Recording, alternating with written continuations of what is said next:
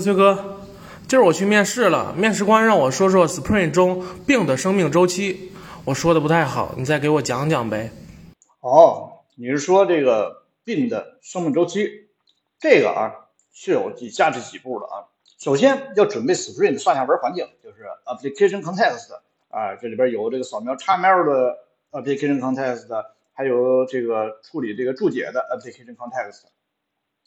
然后呢，第二步开始扫描所有的 XML 文件呢，还有扫描注解呀，哎，这一步就得到了一系列的什么呢？bin definition，这个咱们之前说过啊，它得到的是 bin 的 definition，它得到的是 bin 的定义，可不是得到的 bin。这个 bin 的 definition 呢，是里边存的什么呢？就是这 bin 的类是什么呀？bin 的名字是什么呀？bin 的依赖关系是什么呀？bin 有哪些属性啊？哎，就是这些东西啊。然后第三步做这个病工厂的后置处理啊，这个调用的呢就是 bin factory post processor 啊，这个病工厂的后置处理器呢，要对这个病定义啊病的 definition 嘛。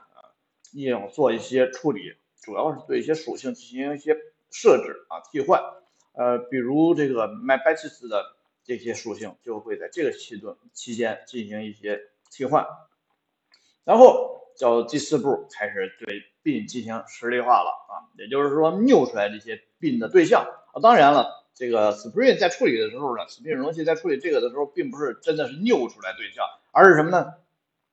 它采用的是。反射的机制来把这个 bin 对象给创建出来，这就是 bin 的实例这一步骤。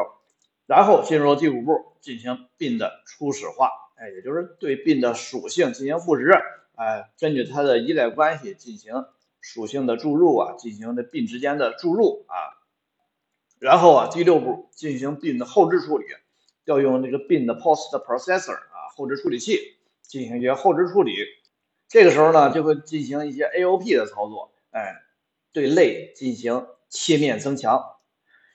第七步开始将 B 放入到了容器了啊，经过了实例化和初始化之后，这个 bin 就是可用的了，可以被程序员调用了。所以这时候把 bin 放入到 bin 容器里边，呃，具体的就是一个 HashMap 里边啊。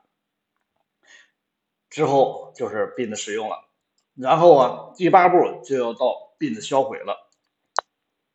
当 Spring Application Context 要关闭的时候，开始对 bin 进行销毁。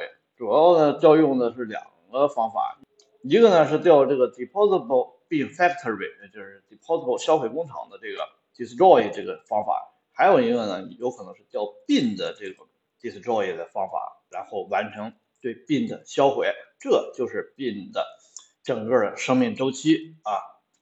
好了，明白了吗？